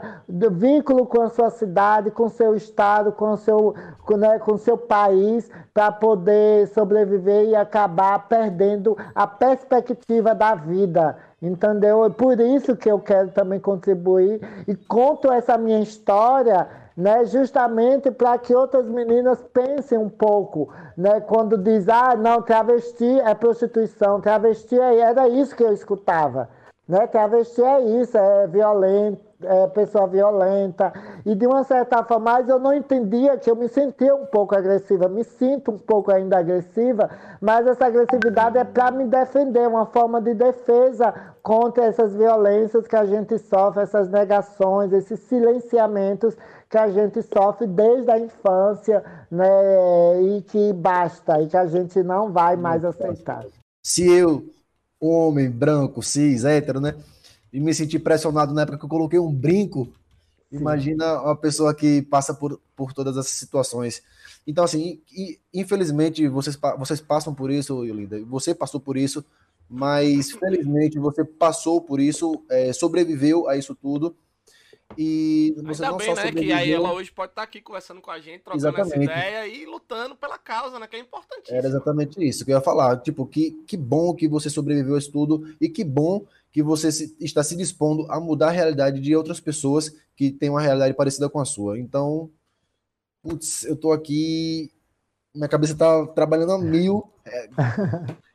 recebendo todo esse tipo de informação, mas eu, tempo, eu é como uma metralhadora aqui sem parar de falar, porque Nada, assim, eu digo, a, eu digo, já me silenciaram tanto, minha voz sempre foi tão que quando eu tenho oportunidade, o que eu é puder falar. falar, eu venho. Mas Não, aqui a galera do chat voz, aqui tá né? adorando, a galera aqui do chat ao vivo tá adorando você falar, a galera tá participando, inclusive é, tá mandando mensagem aqui, tá mandando perguntas. Né? Mas, Diego, você tem assim uma, alguma pergunta ainda para Linda? Como é que é? Eu tenho uma pergunta assim, a gente, a gente passou por um, assunto, de certa forma, pesado agora, então é, eu tenho que fazer uma pergunta muito importante, agora que não posso deixar passar batida, que é, Linda, qual é o seu signo? Poxa, sou Ariana, Ariana. Ariana. Signo, signo do elemento fogo, regida por é. Marte. Então, oh. é uma mulher é. intensa. Então podemos esperar intensidade na política, mano. É isso? Com certeza, com certeza. Combatividade, força. Essa é a palavra percebemos, percebemos. Você, caramba, lutar com três como. albaneses, cara, eu fiquei aqui. Nossa, não, que, que história, que história, não, meu Deus do céu. Mano, eu quero sempre. Linda, sinta-se convidada para voltar na nossa segunda temporada, que quando passar essa politicagem a gente já tem uma segunda temporada programada, que é o, o hype da vida, né? A gente vai falar sobre a vida, literalmente. Uhum. E aí, se você quiser, já sinta-se convidadíssima, viu, Diego? Eu não perguntei nada a você, mas já tô convidando. Não, mas você tá aqui na minha mente, é isso mesmo. Então tá já fica assim, o convite já fica feito de agora, Obrigado. tá? Quando essa campanha, essa euforia passar aí, que eu sei que tá uma euforia, tá uma correria, eu tô acompanhando ali você também. É, eu sei que você tá aí na, ali na boca do povo e tal, então já sinta-se convidada. Tiago, e aí? Pergunta aí.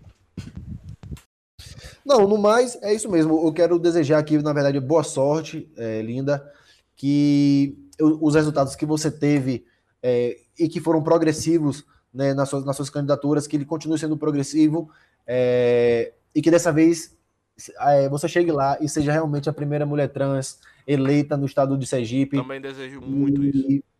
Ouvindo aqui sua história, é, eu consigo perceber ainda mais a importância disso tudo e é isso. Muito obrigado por compartilhar seu tempo com a gente.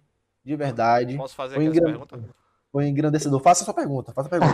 Não, essa daqui, essa daqui, Diego, essa é especial. Essa daqui eu acho que já se tornou nossa fã número um antes mesmo de qualquer coisa. Essa pergunta foi feita brava. por Tainá. Ela infelizmente já não tá mais ao vivo, ela teve que sair, mas eu acho que ela assiste depois. Linda. Ela é minha irmã, assim, do coração, é minha melhor amiga, sabe? é uma pessoa que eu tenho um carinho enorme, é uma pessoa que eu acompanhei a vida toda, o processo de transformação, de aceitação é, é, desse, desse, desse processo da, da, do quem eu sou. Ela passou por vários perrengues que eu tive o desprazer de, infelizmente, acompanhar, mas tanto é, por exemplo, que eu nunca saí do lado dela, a mãe dela até hoje me chama de, de filho, né? Porque eu sempre tive do lado dela, eu lembro de uma situação, ela, a gente devia ter o que, 15 anos ela foi denunciada na polícia por causa, pelos pais de uma, de uma menina que ela tinha um, uma certa relação. Né? E ela mandou assim, uh, e ela como agente também da educação, e ela mandou assim, sou bi e professora pedagoga. Tenho sérios problemas para arrumar emprego devido ao meu estereótipo masculino. O que você acha, que eu acho, eu acho ela linda, por sinal. O que você acha que precisa ser feito para que nós não precisemos continuar no armário em algumas áreas da sociedade? Porque, como você falou, os homoafetivos e os biafetivos podem até se esconder. Mas isso, infelizmente, é terrível. O que, que você tem a dizer para Tainá aí sobre o que ela perguntou assim? Do, do, é... Para que não precisem. O que, que precisa ser feito para isso não acontecer? É, é, afirmar, eu acho assim. É, as LGBTs, né, as gays, vários gays, várias lésbicas, sempre ocuparam quase todos os espaços da sociedade, né? Mas só era visto muitas das vezes como cabeleireiro, viado, aquele viado fecho. E, mas a gente sempre teve, né? a gente teve na, tava na mídia, não, mas ninguém, não, se, não falava sobre isso. Existia né, um receio até mesmo de perder o emprego, né, aquela coisa, e não se falava sobre isso. Todo mundo sabia. A gente tem um político aqui no estado que todo mundo sabia, em, em 86 foi o prefeito mais bem votado proporcionalmente no Brasil todo, Todo mundo sabia que era LGBT, mas nunca disse a ninguém, porque o dizer parece. Eu tenho um amigo que frequentava muito as festas na casa dele, inclusive. Sim, eu, Altas eu... histórias aí. Altíssimas, eu sei, de... eu sei quem é. É, meu filho, né, meu filho? É. Mas a questão, como é, eu disse, mano, a hipocrisia. É, a hipocrisia é tão grande que você pode ser, mas você não pode dizer.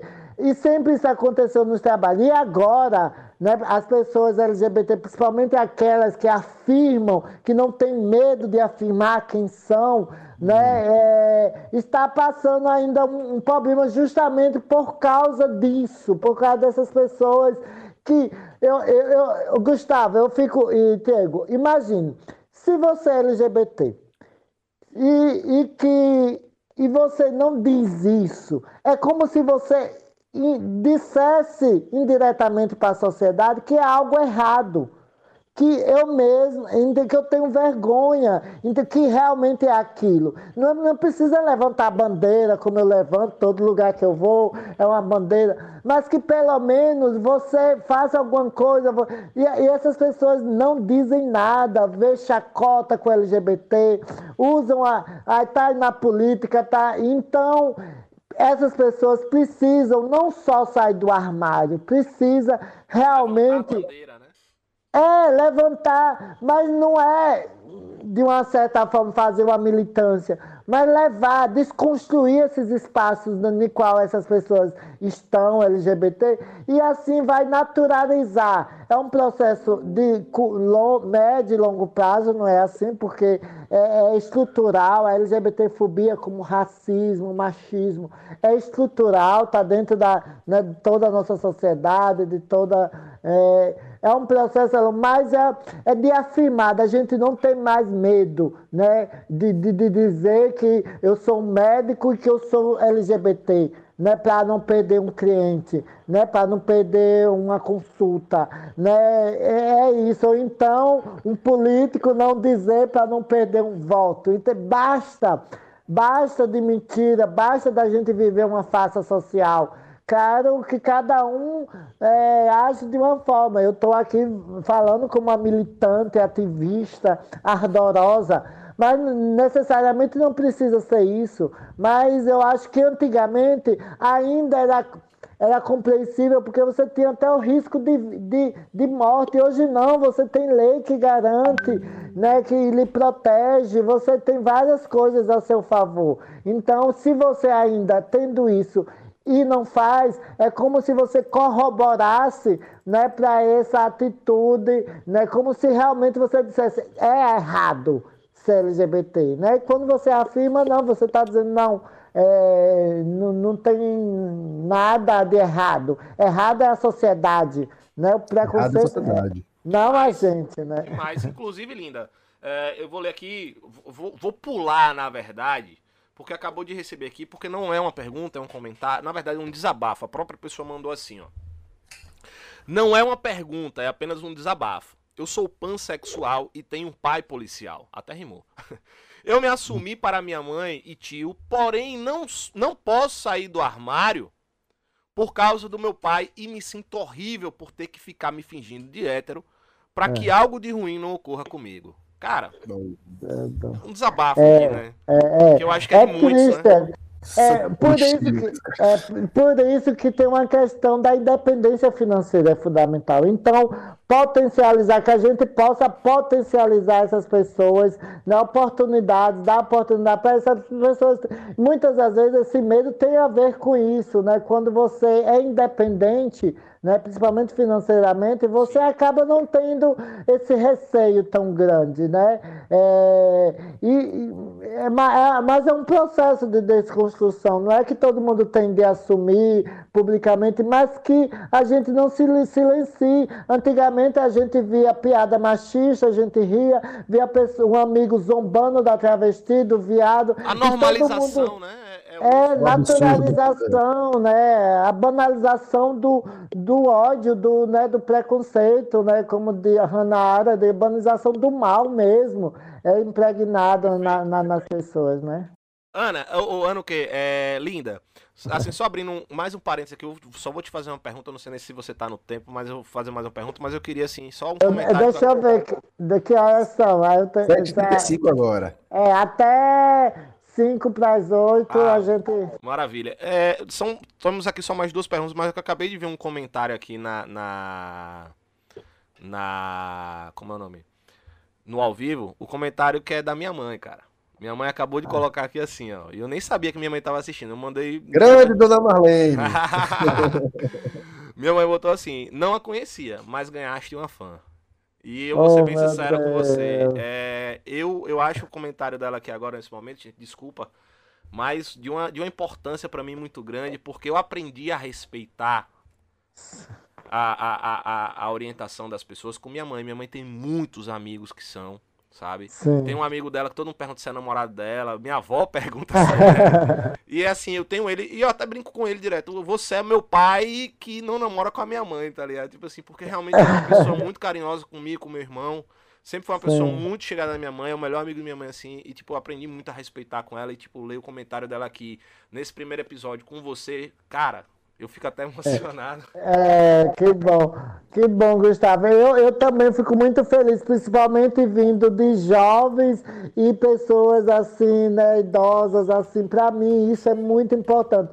Essa semana eu fui no salão de uma amiga minha e tinha uma, uma cliente com uma filha de 8 anos. Eu conversando com, mi, com minha amiga, tal, minha, de repente a menina chegou para mim, ai mãe, é para votar em Linda Brasil, viu? A senhora votar 8 anos assim, sabe? Eu digo, meu Deus, e, e ela diz, ai, você realmente, ai, você é boa, você precisa ganhar. Eu disse, meu Deus, uma criança de 8 anos, assim, sabe?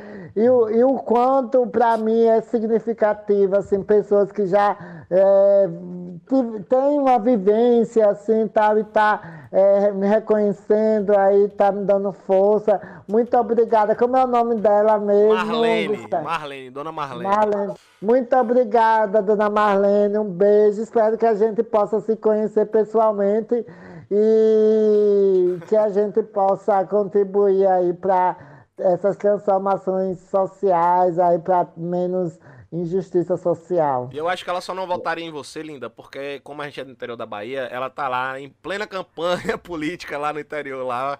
E o vereador que ela vota lá é meu tio. Aí já viu que. Ah.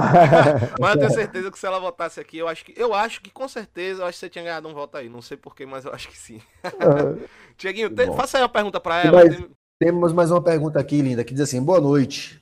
É, a senhora, já, já digo que é errado chamar a Linda de senhora, ela já deixou aqui claro que é, é Não é, não é que é errado, é porque eu, eu me sinto jovem ainda. Eu, tenho... eu entendo perfeitamente. Mas, é, mas vou, vou ler ipsis literis aqui.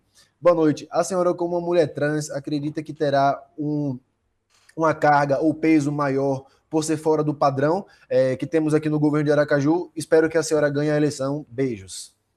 É, eu acho não só o fato de eu ser trans, claro que isso é importante, da questão da representatividade, de referência, mas por todo esse histórico, por toda essa, é, essa consciência que eu, que eu né, de uma certa forma, estou conquistando aos poucos, construindo, né, porque é um processo é, até meu mesmo, né, de, de desconstrução, de construção de uma nova forma de pensar, de agir.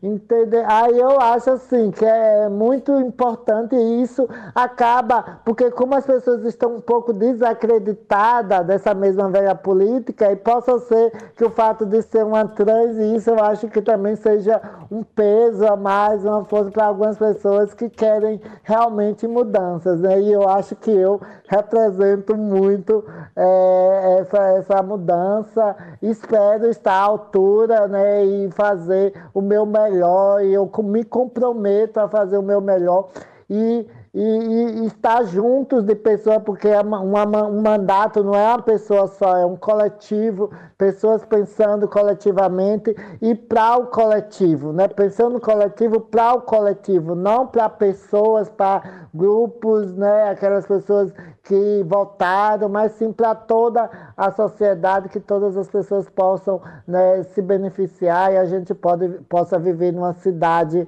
né, com mais acolhedora, com mais direitos, com mais lazer, com mais oportunidades, né, com mais felicidade. Né? E a felicidade é muito é, é, intrínseca, mas ao mesmo tempo depende né, de um coletivo, né, depende de como essa cidade né, nos, nos, nos abraça, né, nos, nos garante né, segurança, oportunidades de lazer, né, de, de, de, de, de vida, né, de viver né, uma vida é, com paz, com tranquilidade, com segurança. Bom. Perfeitamente. Eu, linda, eu tô aqui a, a, afaziado, para falar a verdade, com a sua história. Eu tô aqui. Mano, Diego, não foi só sua cabeça que explodiu hoje, tá? Mas, linda, infelizmente eu sei que o seu tempo ele é corrido, eu sei que nesse, nesse, nesse momento de candidatura, nesse momento é uma correria mesmo. Mas eu vou deixar aqui o nosso muitíssimo. Se tivesse si, eu continuaria aqui a noite toda. Obrigado por ter dado essa oportunidade, por ter abraçado a nossa causa aqui, de, de dar esse espaço democrático, de dar essa troca de ideias, de trazer essa sua história de vida que, cara, fantástica, sabe? Espero, como eu disse, estendo mais uma vez o convite a você se você puder aceitar, a gente vai ficar arrumado mais uma sim, vez. No segundo momento, você puder voltar para poder contar um pouco mais essa sua história de vida. Dessa vez já eleita. Para falar, inclusive, das suas ações afirmativas durante seu, seu mandato, certo?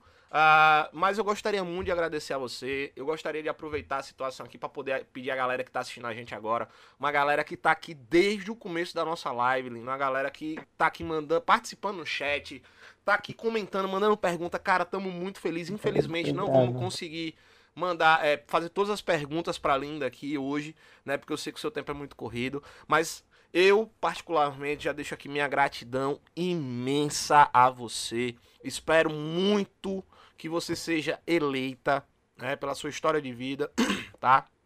Espero muito que você possa de uma próxima vez vir para cá, tá, gente? Mas deixando bem claro que a minha opinião e a opinião de Tiago aqui não é a sua opinião. Você tem que criar a sua opinião a partir do que você viu aqui, do que a Linda falou, do que a Linda mostrou pra gente. Eu, sinceramente, estou muito encantado com a história de vida dela. Né? Estou mais encantado, eu já estava muito feliz de ver essa representatividade, mas agora eu estou realmente mais encantado com a história de vida. Espero que tenhamos uma outra oportunidade para eu poder conhecer um pouco mais, porque o hype, pessoal, é isso. O hype, ele é essa troca de ideias bacana, essa troca de ideias irada, aberta para todo mundo falar, né? Pra gente saber o que está acontecendo na vida das pessoas, sabe? E, enfim, linda, eu não vou falar porque eu sou professor de história, professor de história fala pra cara. eu aqui, enfim, eu acho que, obrigado, Tigo, é, agradece aí, vamos deixar a Linda terminar e encerrar com a gente aí, pra gente poder encerrar com chave de ouro, uma coisa que a gente já tá começando com chave de ouro, com o pé direito, que eu agradeço muito mais uma vez a você, Linda. Não, essa conversa daqui me, tá, me, me estimulou muito mais a continuar o projeto aqui do podcast. Foi incrível, Linda. Muito obrigado mesmo por aceitar o convite. É, eu espero, do fundo do meu coração, que você seja eleita, não só por, pela sua história, mas porque a gente precisa que pessoas como você ocupem os espaços é, para que a mudança venha. A mudança só vai vir se a gente botar pessoas diferentes, se a gente aceitar a diversidade. Isso é então, democracia. Isso é democracia, ao final das contas. o, o o, o, por mais reacionário que seja um homem, por mais que ele não entenda, ele precisa que você esteja na política por uma forma. É incompreensível para ele, mas ele precisa que você esteja. Então, Linda, muito obrigado por aceitar. É, eu estou saindo aqui dessa conversa uma pessoa melhor do que eu entrei, de verdade. Somos dois, somos dois. Eu espero também que a gente possa se encontrar pessoalmente, se cumprimentar assim de cotovelo, né? Porque não pode muito se É. Mas eu quero muito, muito te encontrar pessoalmente. Então, Linda, muito obrigado e passo a palavra para você. Eu que agradeço. Foi assim, cada. É, cada momento desse, cada conversa, é, eu acabo falando coisas que às vezes eu nunca falei em outros espaços. Eu me senti muito à vontade de estar conversando aqui com vocês. Desejo muito sucesso no projeto aí de vocês. Pode, pode contar comigo. Espero que, é, é, que seja o primeiro, né? Vocês fizeram zero ontem, né? Hoje é o primeiro mas que os próximos né, possa, porque eu acho que é importante esse tipo de troca, de diálogo, de conversa. Isso ajuda muito as pessoas a repensarem um pouco sobre os seus privilégios, né, repensarem sobre é, que não é mimimi, né, que o movimento que as mulheres falam que existem mesmo né, um processo de violência, de exclusão, de silenciamento, de apagamento de nossas vivências, de nossa história. Então, é, eu acho que quanto mais projeto que leve né, a, a, a acesso né, de informação, de conhecimento a outras pessoas, de reflexão, né, como você disse, né, Gustavo, não é que a, o que eu falei também não é verdade, mas que a gente possa trocar, que a gente possa debater Perfeito. civilizadamente, né, que a gente possa é, discordar civilizadamente, Devemos. não né?